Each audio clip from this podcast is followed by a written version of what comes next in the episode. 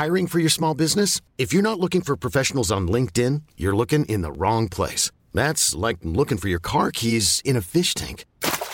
LinkedIn helps you hire professionals you can't find anywhere else, even those who aren't actively searching for a new job but might be open to the perfect role. In a given month, over 70% of LinkedIn users don't even visit other leading job sites. So start looking in the right place. With LinkedIn, you can hire professionals like a professional. Post your free job on linkedin.com slash achieve today.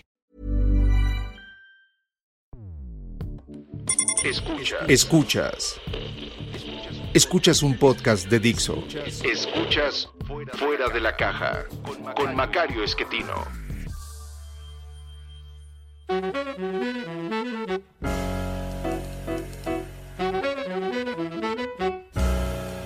Bienvenidos. Esto es Fuera de la Caja. Yo soy Macario Esquetino, les agradezco mucho que me escuchen. Esta es eh, la emisión que corresponde al análisis de coyuntura al viernes 23 de abril del 2021. Y en esta semana eh, creo que lo que tenemos es la evidencia muy clara de que eh, estamos perdiendo paulatinamente distintas libertades, distintas opciones de derecho que teníamos anteriormente, particularmente por la aceleración con la que están procediendo a emitir leyes inconstitucionales las fracciones parlamentarias de Morena y sus aliados. Eh, esto ocurrió con la ley de la industria eléctrica, que inmediatamente fue recurrida. Eh, ahora ocurre con la ley de hidrocarburos, con el eh, padrón de biométricos para la contratación de celulares y muy recientemente la aprobación de la ley que modifica a, la Suprema Corte de Justicia en distintas áreas, todo un tema que tenía que ver con reforma a las instituciones de justicia, en donde se dejó pasar, se aventó en el último momento algo que nadie había platicado, eh, un transitorio a la ley que le da al eh, presidente de la Suprema Corte dos años más eh, de los que debería tener según la Constitución.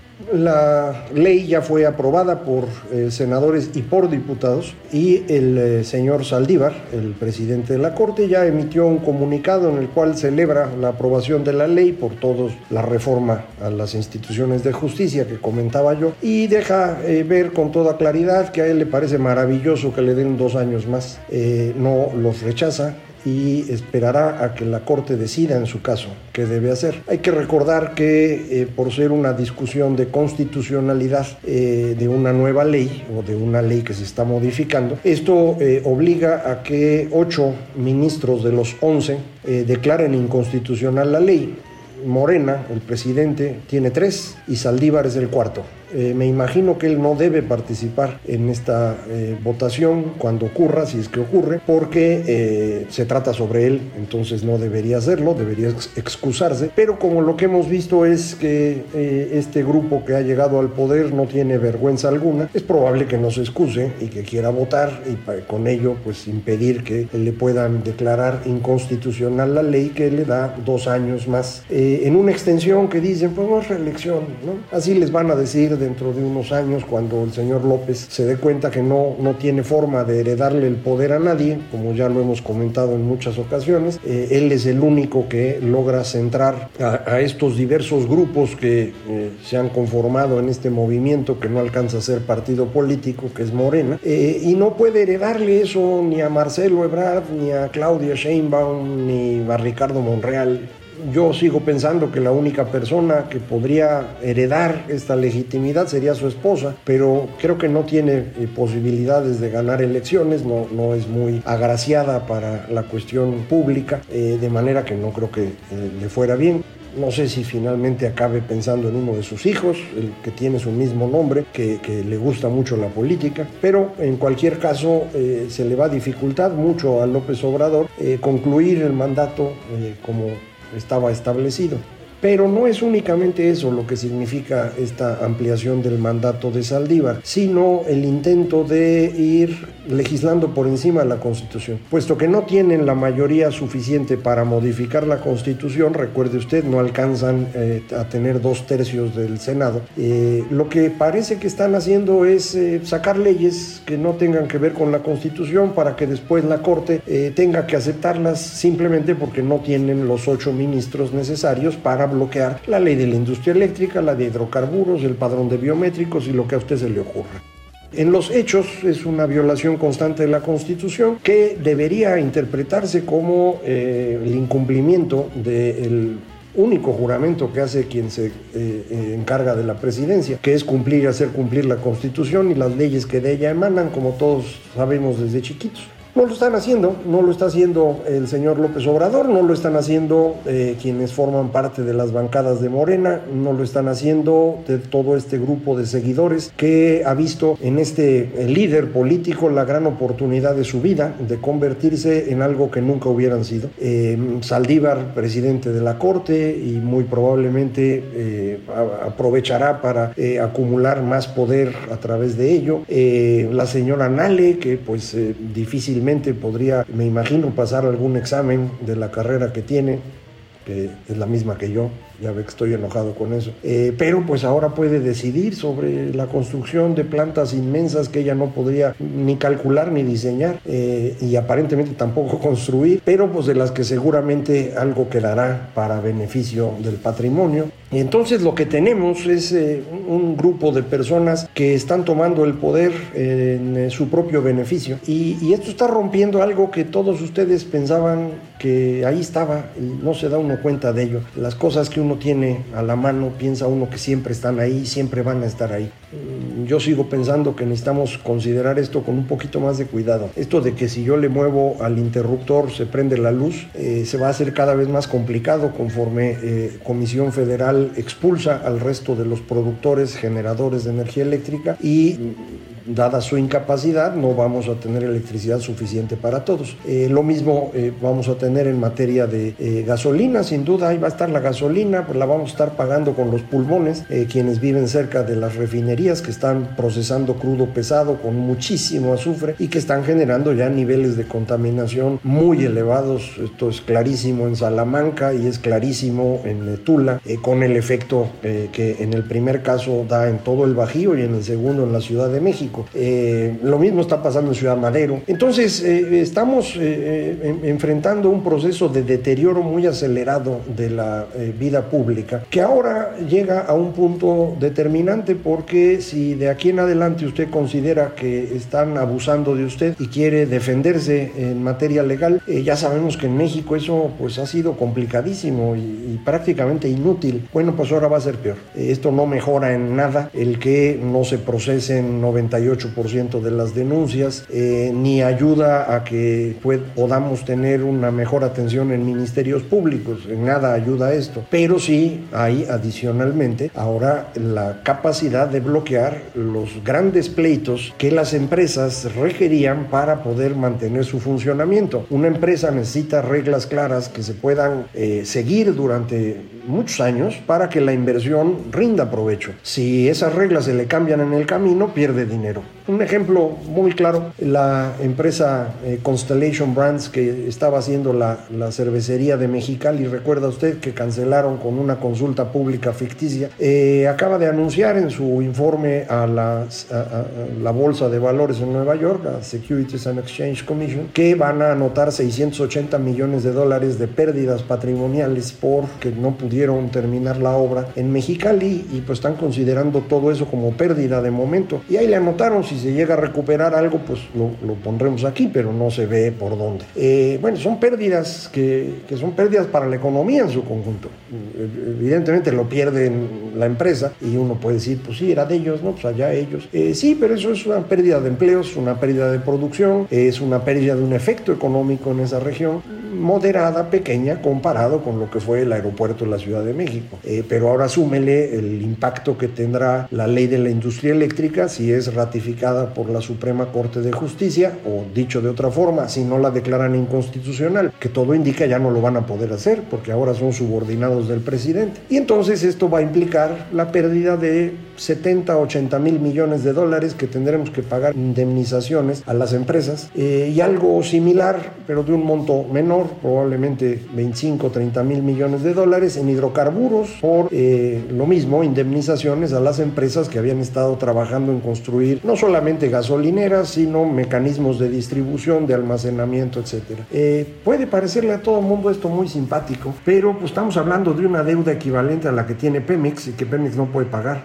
eh, que vamos a tener que pagar entre todos. Entonces ahora calcúlele al doble y esto ya se convierte en un costo que, que, no tenemos cómo financiar. estamos complicando el funcionamiento de la economía de una manera realmente sorprendente. Eh, lo he comentado aquí, en mis artículos, en conferencias. Eh, este es el gobierno más destructivo que ha tenido México en toda su historia. Eh, es una frase que no gusta a algunas personas, me imagino que, ellos eh, eh, favorecen a López Obrador y por eso no les gusta la, frase. De manera que intentaré en los próximos días ir documentando esto para dejar eh, claro que, que, eso es lo que está ocurriendo o en su caso corregir si es que estoy equivocado. También he dicho, y también es algo que quiero documentar, que el señor presidente no tiene visión de largo plazo y no entiende muchas cosas, es una persona muy limitada.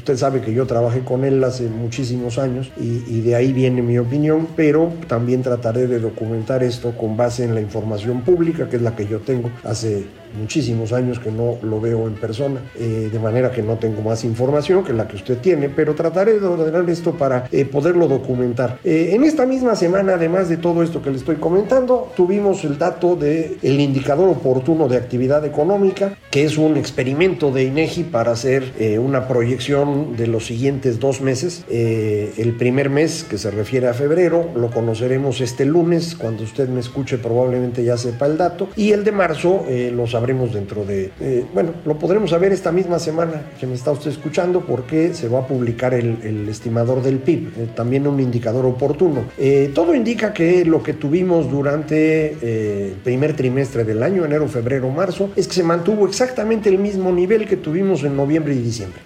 como ese nivel es un poquito más alto que el de octubre, es muy probable que usted vea un pequeño crecimiento en el primer trimestre de 2001 con respecto al último de 2020, pero todavía una caída significativa contra el año anterior. Eh, creo que ahí nos vamos a quedar.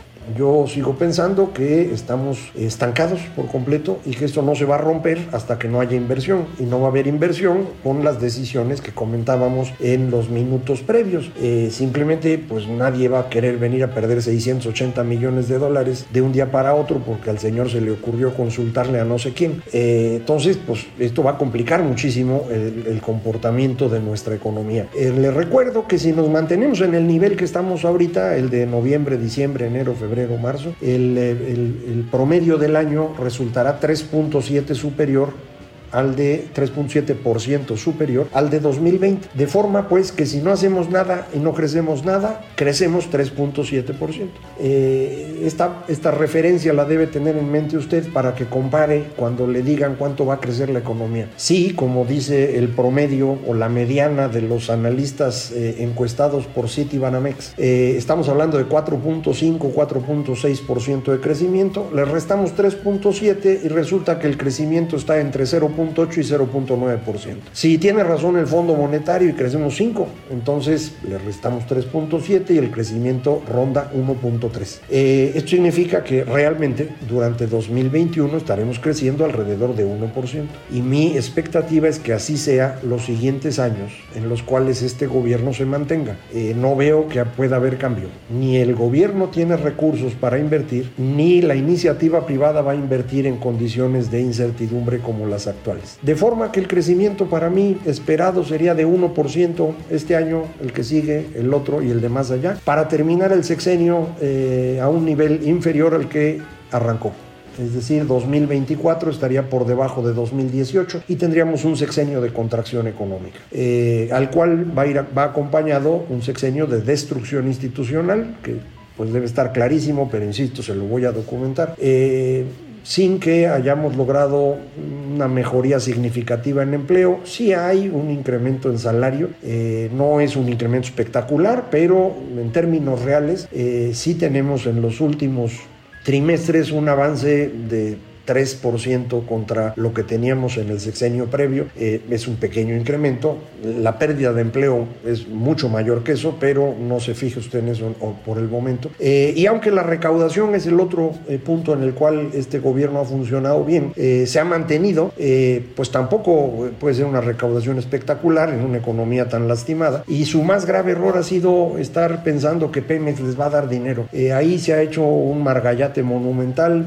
pronostican que Pemex va a generar 900 950 mil millones de, pesos en un año, pues les acaba dando 500 y eso porque le meten de manera arbitraria y con contabilidad creativa ingresos que no tuvo. Eh, eso pasó en 2019 y volvió a pasar en 2020 y está pasando en 2021. Siguen estimando más de 900 mil millones de ingresos anuales por petróleo, cuando en realidad estamos hablando de 450, lo 500 en el mejor de los casos. Entonces esa diferencia no tienen cómo compensarla, se, está perdiendo dinero, eh, parte la avientan a la deuda de Pemex y por eso el endeudamiento o digamos el patrimonio de Pemex ha perdido 500 mil millones de pesos por año, eh, pero ya ni eso aguanta. Entonces, pues saquearon los fondos, ¿se acuerda? El Fondo de Estabilización de Ingresos Presupuestarios, el de ingresos de entidades federativas, todos los fideicomisos. Esperaban saquear al Banco de México con el remanente, ya hoy mismo salió el documento del Banco de México que no hay remanente. Sí hubo un poquito de utilidad, pero se tiene que eh, utilizar primero para cubrir las pérdidas de ejercicios anteriores y eh, lo que quedó, que eran 40 mil millones de pesos, prefirieron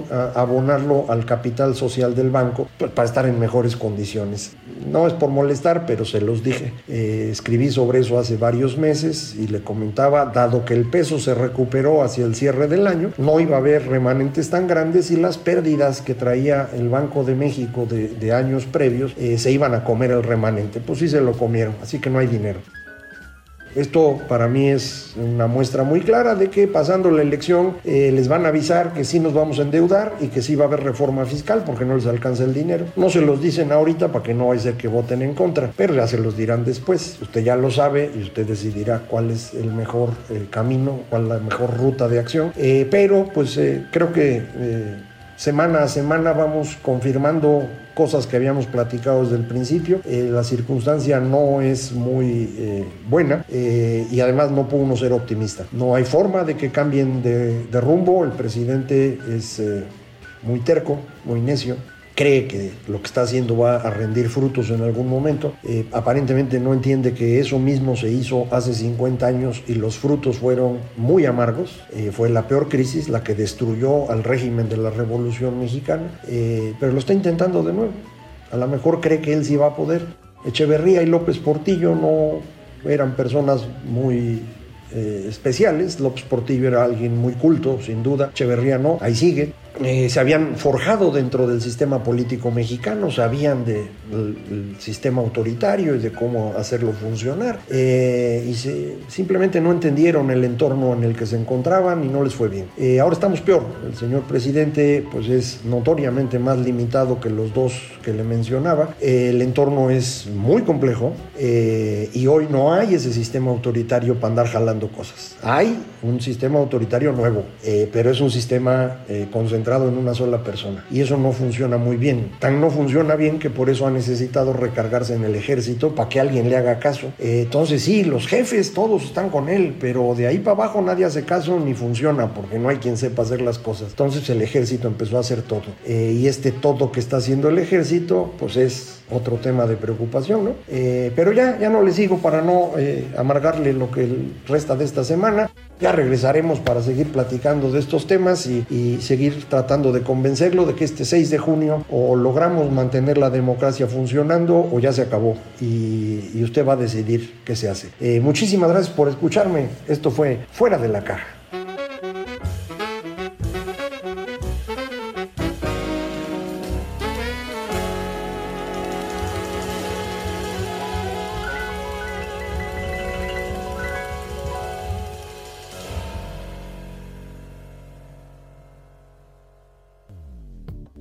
Dixo presentó Fuera de la caja con Macario Esquetino. La producción de este podcast corrió a cargo de Verónica Hernández. Coordinación de producción, Verónica Hernández. Dirección General, Dani Sadia. Hi, I'm Daniel, founder of Pretty Litter. Did you know cats tend to hide symptoms of sickness and pain? I learned this the hard way after losing my cat, Gingy. So I created Pretty Litter, a health monitoring litter that helps detect early signs of illness by changing colors, saving you money and potentially your cat's life. Pretty Litter is veterinarian developed, and it's the easiest way to keep tabs on your fur baby's health right at home. Go to prettylitter.com and use code ACAST for 20% off your first order and a free cat toy. Terms and conditions apply. See site for details.